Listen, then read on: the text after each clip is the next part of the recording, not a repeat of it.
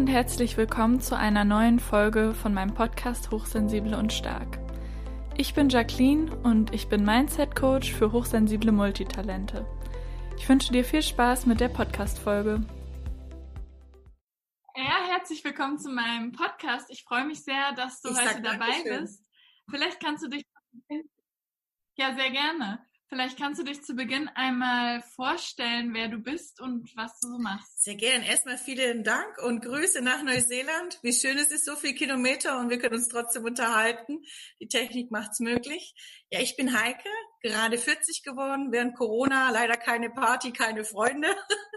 Und ähm, ich bin gelernte Floristin, bin freie Traurednerin und Mama einer 14-jährigen Tochter. Cool. Ähm, so roundabout. ja. Und mein Podcast heißt ja Hochsensibel und Stark. Deswegen ähm, gleich mal die erste Frage zur Hochsensibilität. Wie, wie lange weißt du denn schon, dass du hochsensibel bist und wie hast du das damals herausgefunden?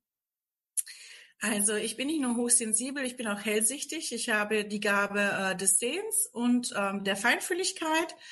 Und das Ganze weiß ich eigentlich schon sehr, sehr früh. Also das, wo ich mich zumindest zurückerinnern kann, war ich drei Jahre alt. Das ist schon sehr, sehr früh. Und mit fünf, sechs habe ich immer gemerkt, ich bin anders wie alle anderen. Und das ist natürlich auch nicht einfach. Also ich habe zum Beispiel nie so eine richtig tolle beste Freundin gehabt. Das ist manchmal schade.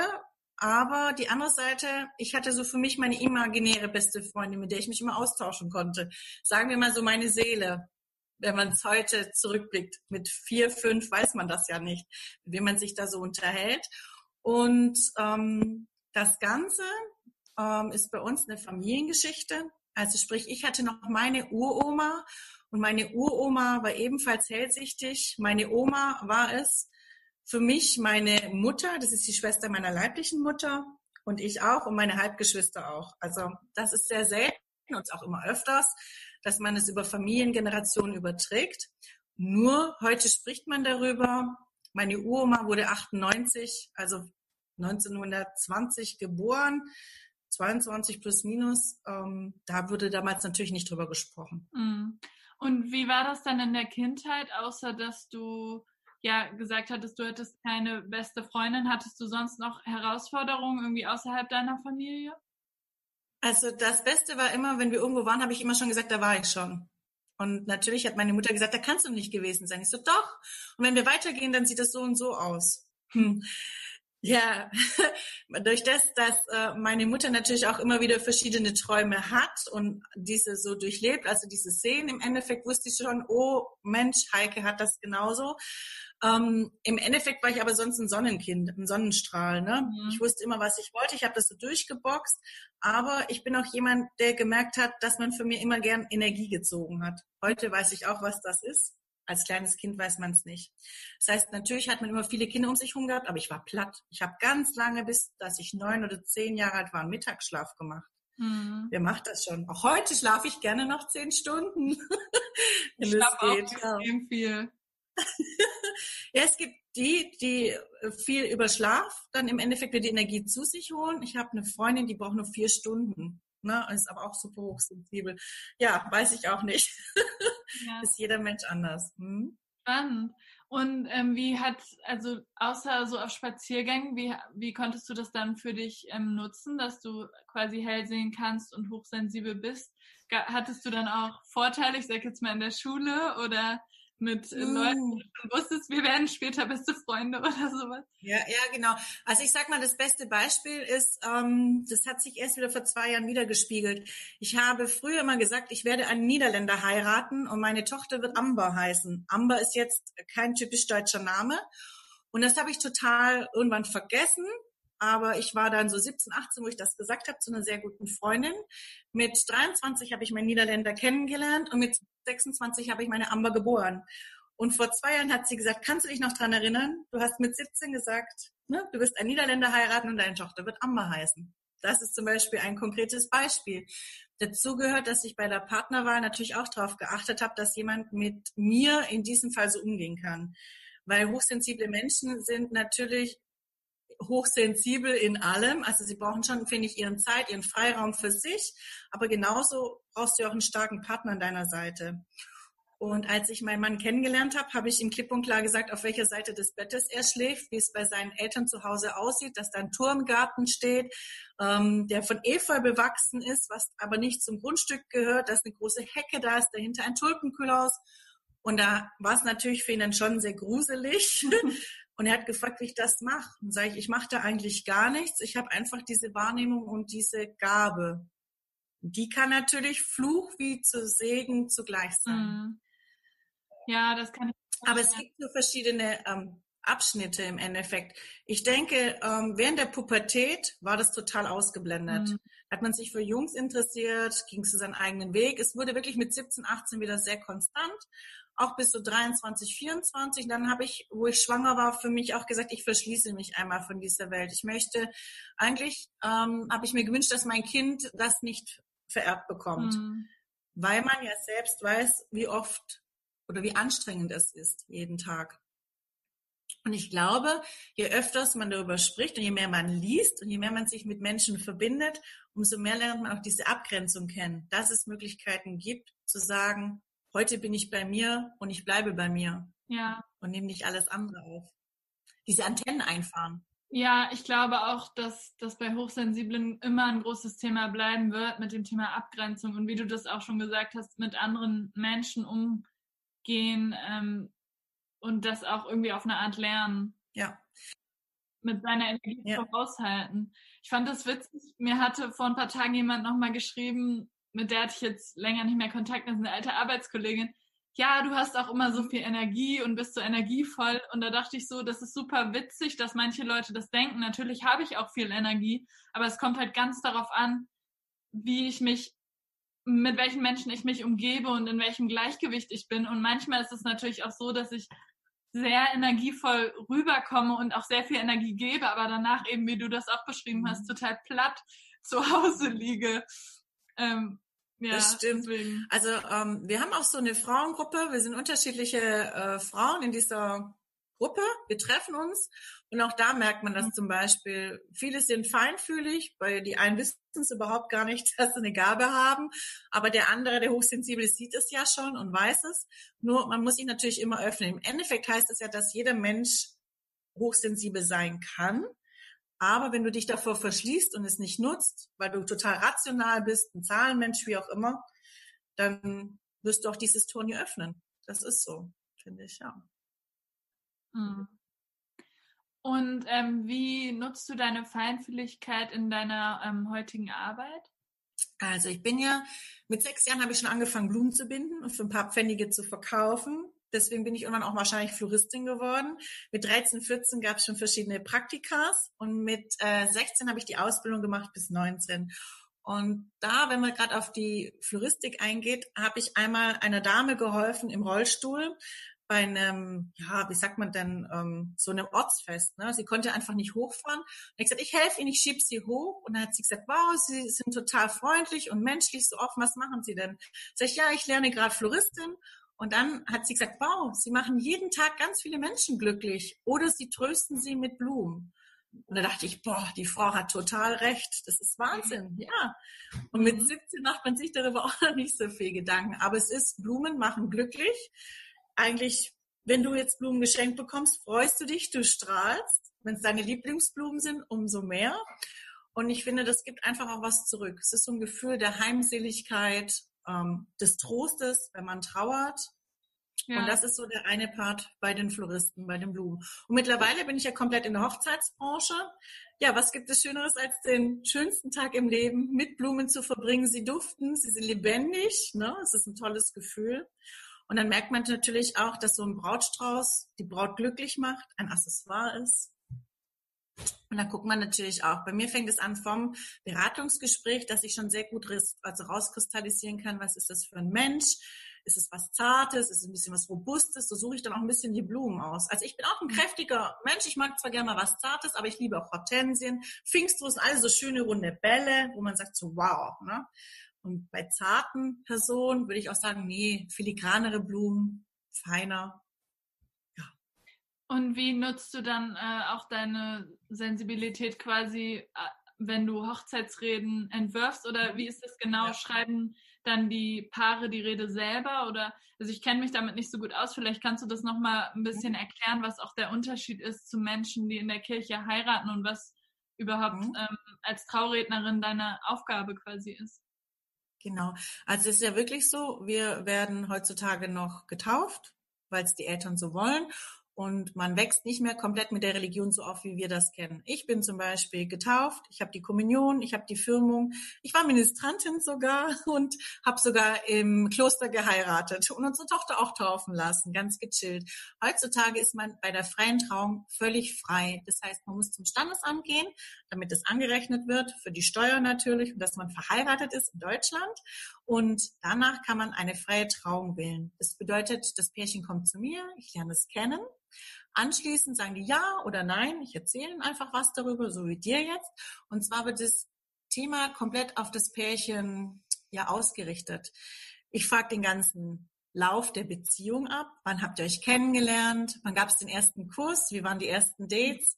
Habt ihr auch Streit? Was ärgert dich am anderen?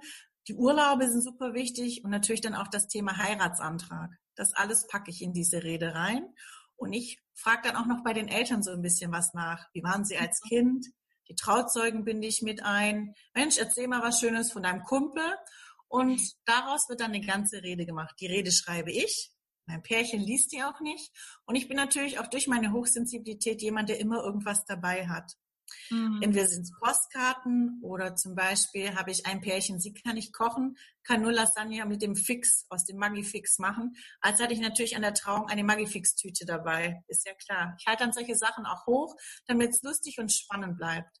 Und so ist es ganz individuell ausgerichtet auf jede Trauung. Genau wie das Jawort. Das Jawort heißt nicht, bis das der Tod uns scheidet, sondern im Endeffekt, solange der Lebensweg uns begleitet. Weil wir wissen es ja nicht. Bleiben wir fünf Jahre, bleiben wir zehn Jahre, schaffen wir es, bis dass der eine stirbt, zusammen zu bleiben. Und da ist natürlich die Hochsensibilität ein ganz toller Vorteil. Mhm. Ich kann sehr viel zwischen den Zeilen lesen, ich kriege die Gefühle sofort widerspiegelt, dann mache ich mir ganz viele Notizen nebenbei und dann weiß ich auch bei der Rede, in dem Part wird es emotionaler, schon von ganz von alleine. Dann ändert sich auch die Stimme, auch bei mir. Das ist ganz unterschiedlich, ob du euphorisch bist oder wieder ruhiger. Und das ist schon eine ganz, ganz tolle Sache. Und das Schönste ist natürlich auch, was man das Pärchen bei seiner freien Trauung noch überraschen kann. Denn mhm. meine Paare kommen dann alle nochmal separat, einzeln in einem Interview, dauert ungefähr eine Stunde. Und dann wird man wirklich Butter bei den Fischen.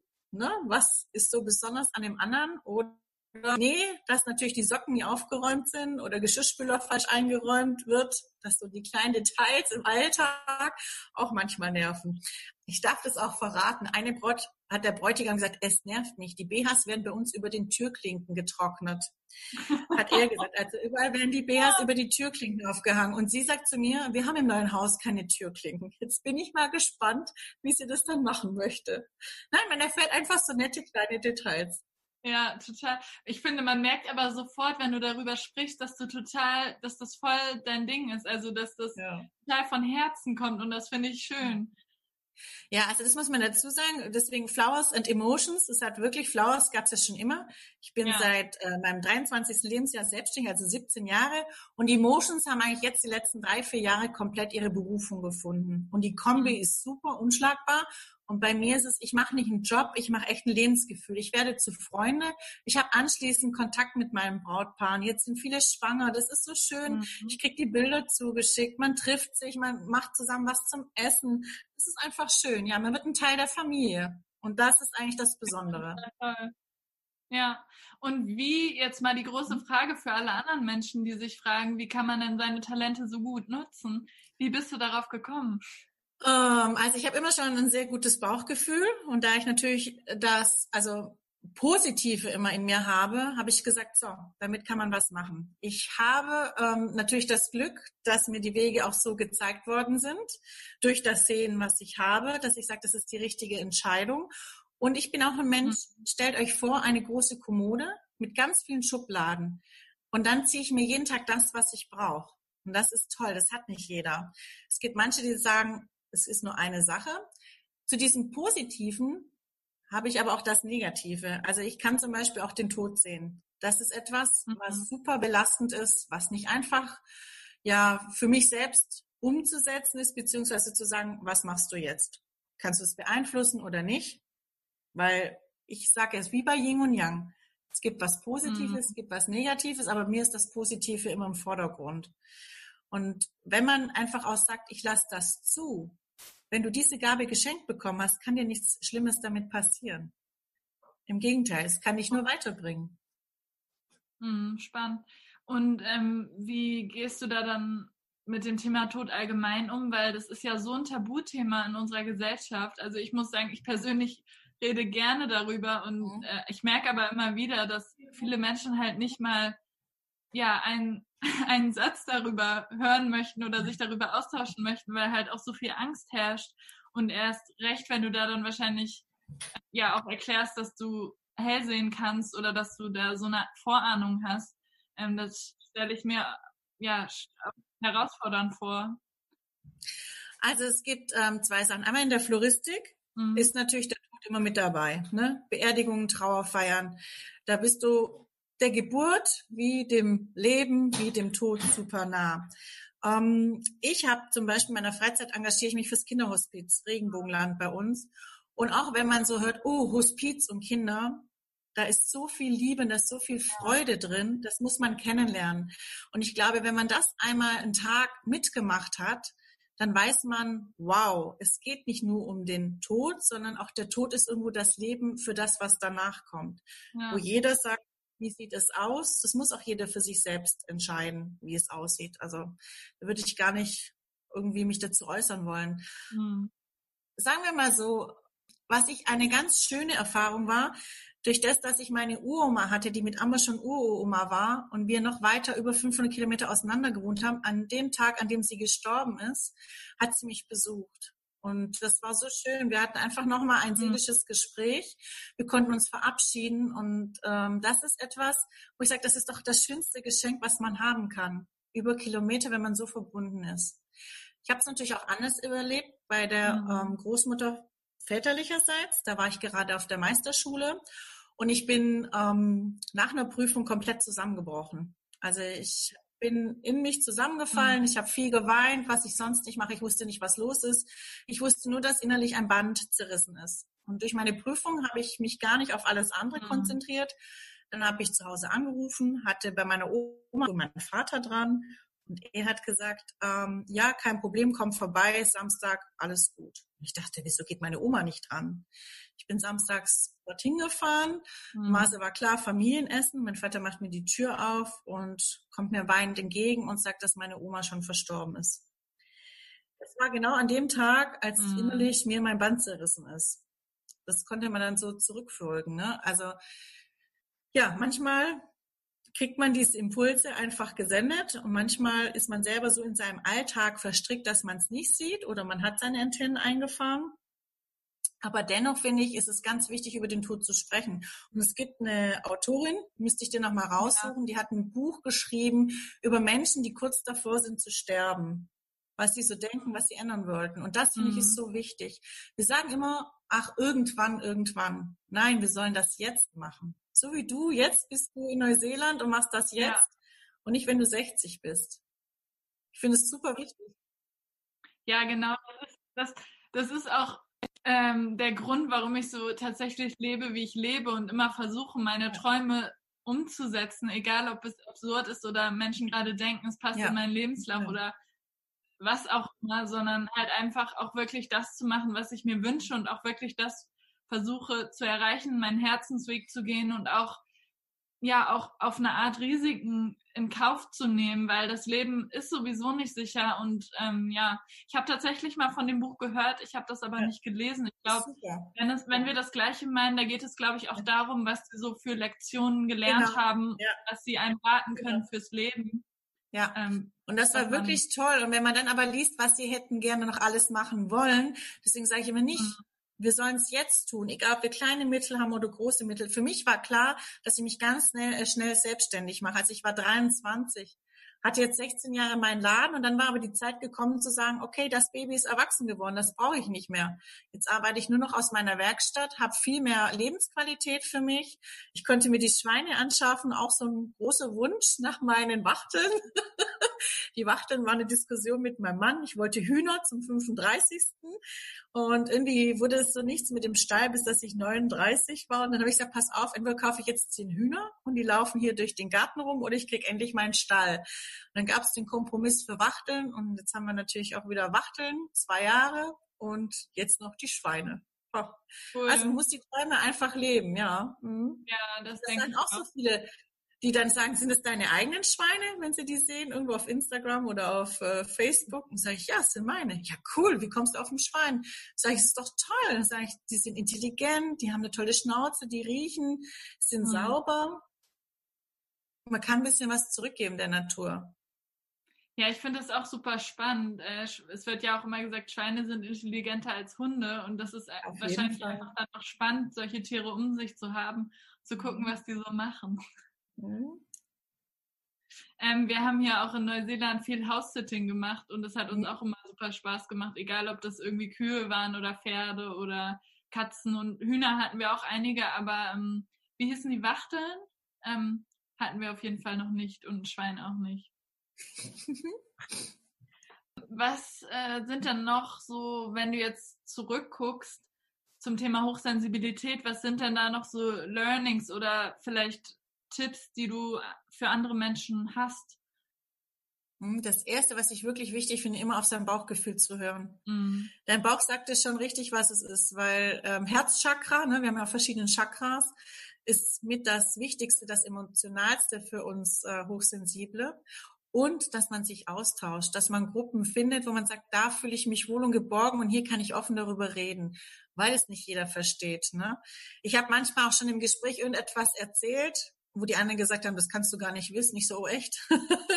also ja, dann passiert halt so etwas. Wir hatten aber auch ähm, im Freundeskreis eine ganz schöne Runde, wo ich dann gesagt habe, ich brauche jetzt mal wirklich noch eine Flasche ähm, Sekt mehr, weil wir auf dieses Thema gekommen sind, dass alles rationale Menschen sind. Also ich die einzigste mit Hochsensibilität und habe dann ein paar in dieser Runde etwas auf den Kopf zugesagt. Das mhm. ist natürlich dann nicht einfach, aber ich habe gesagt, wenn wir jetzt in diesem Kreis sind, es ist ja dann wieder ein Kreis, bleibt es auch bitte in diesem Kreis geschlossen. Also man muss dann schon, wenn man sich öffnet, wissen, dass man vertrauen kann. Mhm. Bücher sind super, finde ich immer toll. Da gebe ich auch keine Empfehlungen. Ich zum Beispiel habe mir auch einen Wunschtraum erfüllt, Irland. Ich liebe Steinkreise und ich habe mir dann in Irland den kleinsten, kleinsten, kleinsten Steinkreis ausgesucht, mitten in der Pampa, an einem riesengroßen See. Irgendwo hinten war ein Wasserfall. Es war so schön. Was macht meine Tochter? Sie springt in diesen Steinkreis und sagt, schwuppsiwupps, weg bin ich. Nicht so, bitte nicht. Aus den Filmen, wie man das kennt. Ne? Sie hat nun mal auch diese Hochsensibilität ähm, geerbt bekommen, aber die Energie, die dort war, das war so fantastisch, so ruhig, so friedvoll, so kraftvoll. Und deswegen denke ich auch, wenn man etwas vorhat, das zu machen und auch nicht auf die anderen hören, sich auch nicht immer ausbremsen lassen, weil das machen wir dann auch oft. Ja. Ne? Dann sagt einer, nee, ist jetzt nicht, nein, einfach das machen. Und ich kann auch dich verstehen mit dieser Energie, sagt jeder zu mir, oh, wo hast du die Energie her? Ja, durch Corona, normalerweise mache ich drei oder vier Sachen gleichzeitig. Im Moment bin ich froh, wenn ich zwei Dinge am Tag schaffe. Ja. Ne? Ja, cool.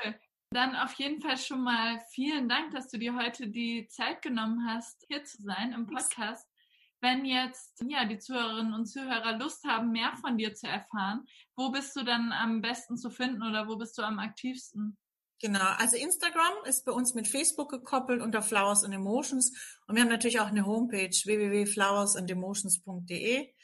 Da findet man ganz viel Bilder. Die Story ist immer voll. Da kann man die Schweinchen sehen. Die haben schon einen eigenen Account, weil so viele toll finden und natürlich einiges über mich. Und da erzähle ich natürlich auch ab und zu mal was über eine Trauung. Ja, klar.